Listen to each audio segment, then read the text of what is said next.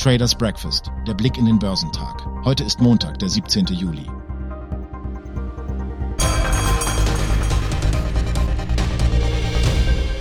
Die asiatisch-pazifischen Märkte verzeichneten am Montag Verluste, da Investoren wichtige Wirtschaftsdaten aus China verarbeiteten. Die zweitgrößte Volkswirtschaft der Welt verzeichnete im zweiten Quartal ein Wachstum von 6,3 Prozent, was niedriger war als von Ökonomen erwartet. In Hongkong werden die Märkte voraussichtlich den ganzen Montag geschlossen sein, da eine Warnung vor dem Taifun Talim herausgegeben wurde.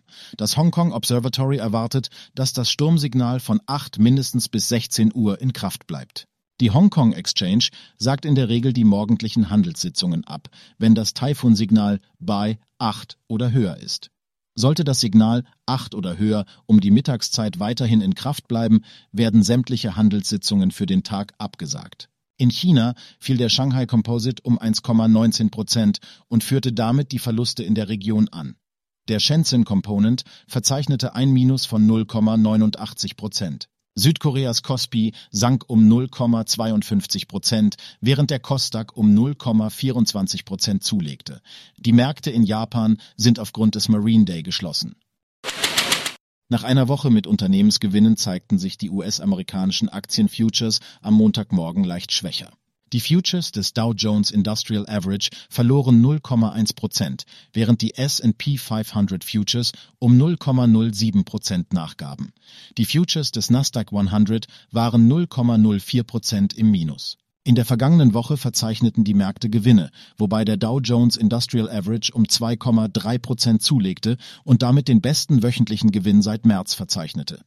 Der S&P 500 und der Nasdaq Composite legten jeweils um 2,4 Prozent bzw. 3,3 Prozent zu. Am Freitag stieg der Dow um 0,33 Prozent, während der S&P und der Nasdaq jeweils um 0,1 Prozent bzw. 0,18 Prozent nachgaben.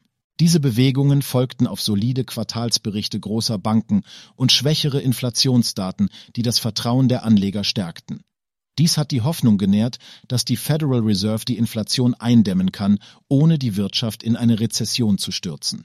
Catherine Rooney Vera, Chief Market Strategist bei Stone X, erklärte gegenüber CNBCs Last Call am Freitag, es ist das Goldilocks-Szenario. Die Inflation geht zurück, während die Arbeitslosigkeit nahezu auf einem Rekordtief liegt. Ja, die Menschen haben einige Schwierigkeiten mit den Preisen, aber sie haben Arbeit. Die Beweislage spricht zunehmend für die Sichtweise einer sanften Landung.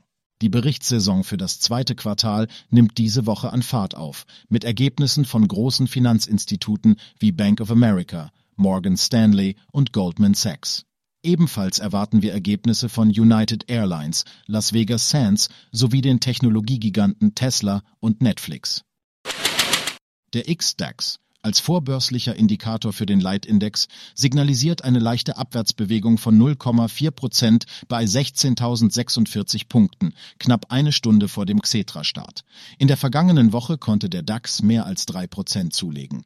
Der Eurozone-Leitindex Eurostox 50 wird am Montagmorgen rund 0,7 Prozent tiefer erwartet. Was die Unternehmensnachrichten betrifft, wird der Montag voraussichtlich eher ruhig verlaufen.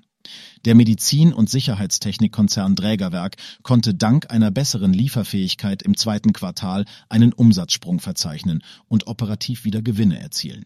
Dennoch äußerte ein Händler am Morgen Bedenken über die Rentabilitätszahlen des Unternehmens. Die Drägerwerk-Aktien verloren auf der Handelsplattform Tradegate im Vergleich zum Xetra-Schlusskurs vom Freitag 2,2 Prozent. Hingegen konnten die Aktien von Morphosis auf Tradegate um 1,2 Prozent auf 27,65 Euro zulegen. Die Analysten der Deutschen Bank haben die Titel des Biotech-Unternehmens von Cell auf Hold hochgestuft und das Kursziel nahezu verdoppelt, von 13 auf 25 Euro.